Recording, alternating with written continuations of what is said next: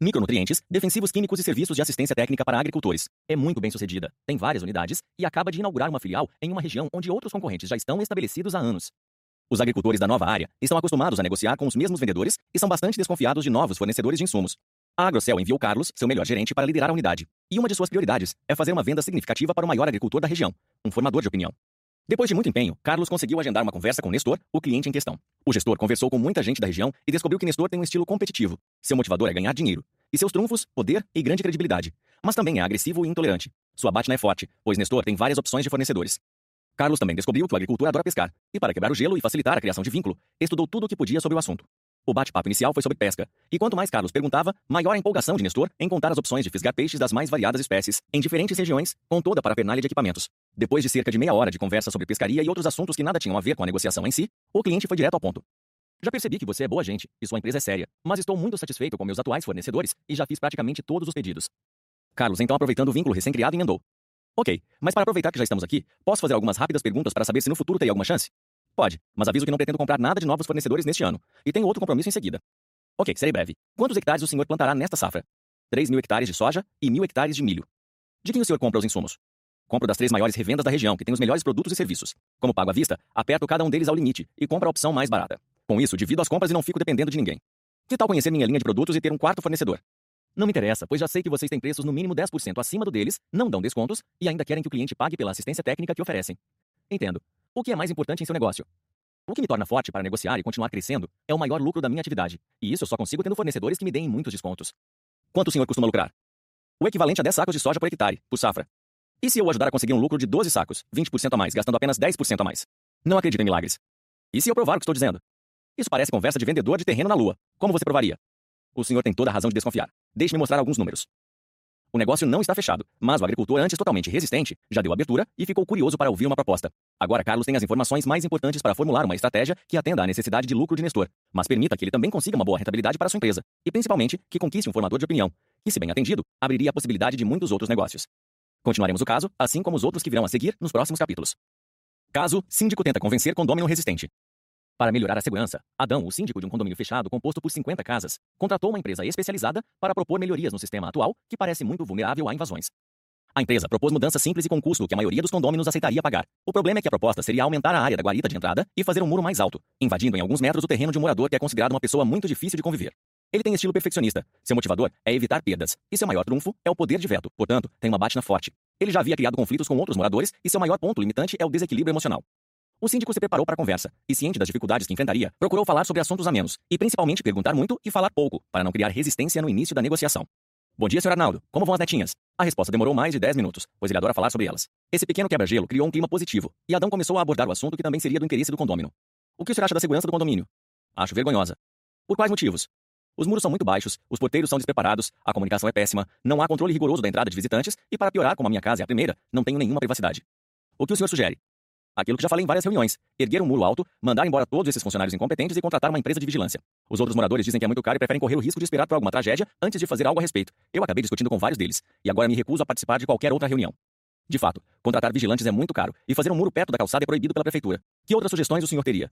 Não sou especialista em segurança. O senhor se sentiria confortável em conversar com um especialista para receber sugestões de melhorias? Eu preciso do aconselhamento de pessoas exigentes como você antes de propor qualquer mudança. Desde que me ouçam, posso conversar com alguém que entenda do assunto. Qual o melhor horário para eu agendar uma conversa entre um especialista e o senhor? O síndico nem tocou no assunto do terreno a ser ocupado, pois poderia criar um impasse logo de início. Conseguiu, no entanto, agendar uma reunião com quem fez o projeto e orientou a pessoa a convencer o morador dos ganhos em segurança caso ele aceitasse ceder uma pequena parte de seu terreno para as obras de melhoria. Caso, sócia quer romper a sociedade. Marta e Joel se conheceram durante o curso de engenharia civil e são sócios em uma pequena construtora há cerca de cinco anos. No último ano de faculdade, conseguiram um empréstimo e começaram a construir casas populares para revender. O negócio cresceu e, atualmente, além das casas, eles compram terrenos e constroem pequenos prédios comerciais. O negócio é rentável, mas Marta avalia que Joel é pouco ambicioso, trabalha menos que ela e faz alguns negócios que geram prejuízo. Marta gostaria de comprar a parte de Joel, porém não teria capital para tanto. Também não gostaria de magoá-lo, pois o tem como amigo. Ela agendou uma conversa para falar sobre o futuro e se preparou para lidar com alguém que ela já conhece bem. Joel tem estilo cooperante. Seu principal motivador é evitar incômodo, e seu maior trunfo é ser sócio de 50% do negócio. Sua batina é média, pois ele tem medo de a empresa falir, o que o faz pensar em vender sua participação. O maior problema é que, apesar de ser cordato, tem muita dificuldade em decidir sair, pois está em uma situação relativamente cômoda. Com isso, não toma nenhuma iniciativa e prefere deixar as coisas como estão. Marta começou a abordagem com a seguinte pergunta: Joel, você está feliz com o nosso negócio? Para falar a verdade, Marta, já estive mais motivado. Fale mais a respeito. É que no começo tudo era novidade. Começamos do zero, aprendemos muito, criamos uma metodologia inovadora, deixamos muitos clientes satisfeitos, mas agora as coisas são difíceis. A crise econômica diminuiu a procura, e acho que trabalhamos demais para compensar o aumento dos custos. Entendo. E como você vê o futuro do nosso negócio? Acho que deveríamos diminuir o ritmo até a economia melhorar. Realmente está mais difícil. No entanto, como pagaríamos nossas dívidas se diminuíssemos o ritmo? Isso está me tirando sono, pois apesar de crescermos todos os anos, temos um prédio para terminar e ainda não vendemos nem metade das cotas. Além disso, tenho trabalhado quase como mestre de obras, praticamente sem folga para dar atenção à família. O que você gostaria de fazer para se sentir mais confortável? Gostaria de trabalhar em horários definidos e ter mais qualidade de vida. O problema é que você gostaria de expandir o negócio e eu não tenho essa ambição no momento. Joel, agradeço sua sinceridade por dividir suas angústias. Você me autoriza a buscar algumas opções de negócio com terceiros? Sim, Marta, fico aliviado em ter sua compreensão, mas não quero ser pressionado para tomar decisões radicais. Fique tranquilo, vou buscar uma solução equilibrada. Marta ainda não fechou nada, mas conseguiu o que precisava para começar a construir uma proposta que satisfaça a ambos, uma saída honrosa para Joel e as condições para que ela toque a empresa com mais dinamismo. Caso, mãe tenta motivar filho adolescente a estudar mais. Rodrigo tem 14 anos e grande potencial para se tornar um ótimo jogador de vôlei. Além de todos os atributos físicos, altura, explosão muscular e impulsão, adora treinar. Ele tem um estilo competitivo. Seu motivador, nesse caso, é sentir prazer. Seu maior limitante é que não gosta de estudar, despreparo, e sua batna é fraca, pois passou de ano por pouco. A coordenação do colégio, apesar de tê-lo como bolsista esportivo, já avisou aos pais que há risco de reprovação se ele não se dedicar mais aos estudos. O pai quer dar um castigo mais drástico, proibindo-o de jogar por alguns meses. E a mãe está tentando intermediar um acordo menos radical com o adolescente. Meu filho, vamos fazer um balanço de como foi seu ano? Sim, mãe, respondeu com certa relutância. O que foi mais positivo? Tomei gosto pelo vôlei. Não faltei a nenhum treino, joguei todas as partidas do campeonato municipal, fui eleito capitão do time e considerado o melhor jogador do colégio. Além disso, passei na média em biologia, geografia e história. O que não foi bom? Quase reprovei matemática, português e inglês. Acho essas matérias muito chatas, e como a senhora sabe, não gosto muito de estudar. Além disso, perdi muitas aulas porque estava cansado. Você sabe qual é a política de esportes do colégio para quem é reprovado? Sei, eles não permitem que o aluno faça parte dos times oficiais. O que você acha disso? Acho injusto, pois uma coisa não tem nada a ver com a outra. O mundo está cheio de ótimos atletas que foram péssimos alunos, e eu nem sou tão ruim assim. O que você gostaria de fazer neste ano? Acho que eu deveria mudar para um colégio menos exigente e que permita que eu treine por mais tempo. Como você acha que eu e seu pai nos sentimos a respeito disso? Acho que não concordam. Não mesmo. Mas veja por outro lado, como é o time do colégio? É o melhor da cidade. E a partir do ano que vem fará excursões para participarmos de campeonatos em outros estados. Você acha que seria vantagem mudar para um colégio mais fraco e com um time medíocre? Acho que não muito, mas eu poderia jogar em outro time da cidade. Seria péssimo, pois perderíamos a bolsa de estudos e não poderíamos arcar com essa despesa em outro colégio. Você está disposto a estudar em um colégio público ou trabalhar meio período para pagar um novo colégio e as despesas de viagem? Mas eu não teria tempo de treinar. Pois então, meu filho, não temos condições financeiras de bancar seus estudos, clube para treino, viagens, etc. Gostaria que você pensasse em tudo isso durante a semana e no domingo nos apresente sugestões sobre seu futuro, ok? Em vez de bater de frente com o adolescente, como queria o pai, ameaçando-o, a mãe inverteu o jogo e pediu uma proposta ao filho. Como ele não tem muita saída, será mais fácil negociar um bom termo para ambos. Caso empresário tenta manter funcionária exemplar. Márcia é arquiteta e tem cerca de 10 anos de experiência em projetos personalizados. Trabalha há 3 anos em uma loja de móveis planejados e tem se destacado como uma vendedora impecável. Seu estilo é o sedutor. Sua principal motivação é o reconhecimento. Seu principal trunfo é que ela possui talento para lidar com clientes difíceis. E o principal problema é que não está conseguindo conciliar o trabalho com a vida familiar, pois tem dois filhos pequenos e o marido viaja muito a negócios. Sua batna é fraca, poucas alternativas, e ela está exausta e desmotivada. Márcia pediu demissão, e Joffrey, o proprietário da loja, não se conforma em perder uma colaboradora tão competente. Depois de alguns dias pensando em alternativas, o empresário teve o seguinte diálogo. Então, Márcia, pensou melhor na situação? Sim, Joffrey, estou fisicamente e mentalmente esgotada. É melhor sair antes que meu desempenho caia. Tirando o cansaço, o que você acha de trabalhar conosco? Eu adoro. Levo jeito para entender as necessidades dos clientes e consigo colocar a maioria dos desejos deles nos projetos. O que mais você vê de positivo? Tenho liberdade, recebo em dia, a loja é linda, a equipe de montagem é impecável e principalmente estou com autoestima no auge, por ter minha competência reconhecida por você e tantos clientes importantes. Percebo que você valoriza muito ser reconhecida, e mesmo os clientes mais exigentes adoram seu trabalho. Não sentirá falta de todo esse calor humano? Sentirei muita falta, e isso também me angustia. E a remuneração? É ótima, mas não é o que mais me preocupa no momento. O que mais aflige você? Preciso dedicar mais tempo para cuidar de meus filhos, que têm dois e quatro anos. Meu marido viaja muito, e como não temos parentes na cidade, fica muito difícil conciliar o trabalho com o cuidado que as crianças demandam. E se você tirar férias prolongadas? Não vai resolver, pois ficarei angustiada conforme o tempo for passando. Preciso de mais tempo para reorganizar minha vida. Quanto tempo você precisaria? Pelo menos dois anos. Entendo. A remuneração não faria falta no orçamento da família? Faria. Teríamos de cortar despesas e readequar os gastos. E se acharmos uma solução intermediária? Como assim? Você poderia trabalhar parte do tempo em casa. Interessa? Estou tão cansada que não tinha pensado nisso. Como seria? O problema ainda não está resolvido, mas agora Joffrey vai apresentar uma proposta que atenda às necessidades de Márcia sem prejudicar a empresa. Caso, marido tenta convencer a esposa a conseguir um sócio para diluir os riscos da nova empresa. Ana e Mauro estão casados há 25 anos. São professores recém-aposentados, com uma renda mensal que cobre as despesas, mas sem folga para gastos supérfluos. Eles possuem um imóvel quitado no qual residem, e outro que alugam a 2 mil reais por mês. Mauro pretende prestar consultoria financeira a pequenos investidores, atividade que dará pouca renda, porém, com risco baixo e nenhum investimento, já que trabalharia em casa. Ana sempre teve o sonho de gerir uma empresa que tivesse uma função social e, aos 52 anos, apareceu a oportunidade. comandar uma pequena indústria de reciclagem de lixo que terá como fornecedores cerca de 100 coletores de lixo urbano autônomos.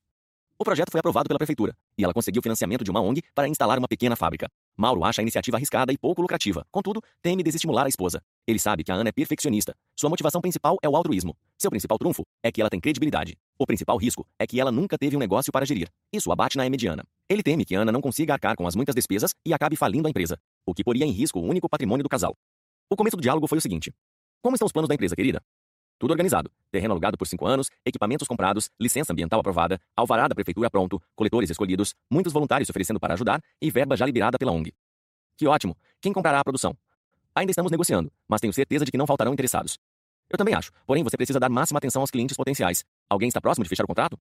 Ainda não, mas vários empresários me disseram que se houvesse problema, ajudariam. O que diz o pessoal da ONG a respeito? Que não ter compradores definidos é o nosso maior risco. Como o depósito é pequeno, só poderemos estocar uma semana de produção. Que tal contratar um vendedor que tem experiência na área para firmar os primeiros contratos? Boa ideia. Temos uma verba de reserva e acho que valerá a pena contratar um ou dois vendedores. Será uma ótima medida. Quantos meses vocês terão de reserva financeira? Três meses. Vamos torcer para que a partir do segundo mês comecemos a faturar. Vocês estudaram alternativas caso demore mais do que três meses? Se for realmente necessário, pensei em pedir um empréstimo bancário, dando um de nossos apartamentos como garantia. Você se opõe? Sinceramente, não gostaria de arriscar o que economizamos por quase 30 anos e está reservado para termos uma velhice tranquila. O que você acha de conseguir um sócio para ajudar no trabalho e trazer um capital extra? Não havia pensado nisso, mas acho difícil encontrar alguém com as mesmas motivações e expectativas que eu.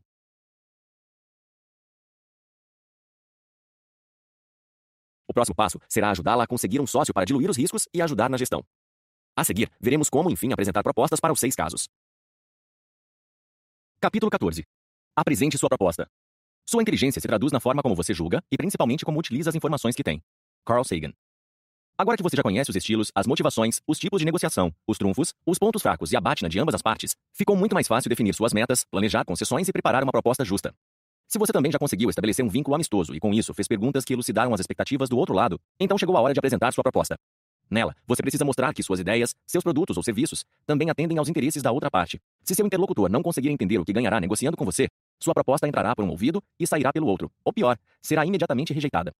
Os interesses comuns são as peças complementares de qualquer negociação, pois facilitam a resolução das discordâncias. Quem tem muitos interesses compartilhados fará o possível para viabilizar a negociação, mesmo que tenha de ceder em alguns pontos. Afinal, se tiver de partir do zero e começar todo o processo com outra pessoa, terá um enorme trabalho e nenhuma garantia de que dará certo. Para reforçar o interesse de seu interlocutor, não adianta apenas identificar seu principal motivador. Será fundamental oferecer benefícios que tenham relação com essa motivação. Vamos a eles. Benefícios para ganhar dinheiro. Lembre-se que um interlocutor com esse motivador não dará muita importância ao reconhecimento, prazer ou autorrealização. Você precisará, portanto, fazer propostas em que ele efetivamente perceba que terá uma boa chance de obter lucro. Benefícios para evitar perda.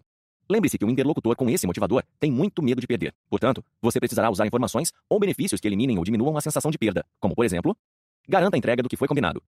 Ofereça acompanhamento ou sua assistência pessoal. Demonstre e prove sua autoridade moral como negociador. Coloque-se como ponto de referência no processo. Proponha uma multa contratual caso você não cumpra o combinado. Benefícios para evitar incômodo.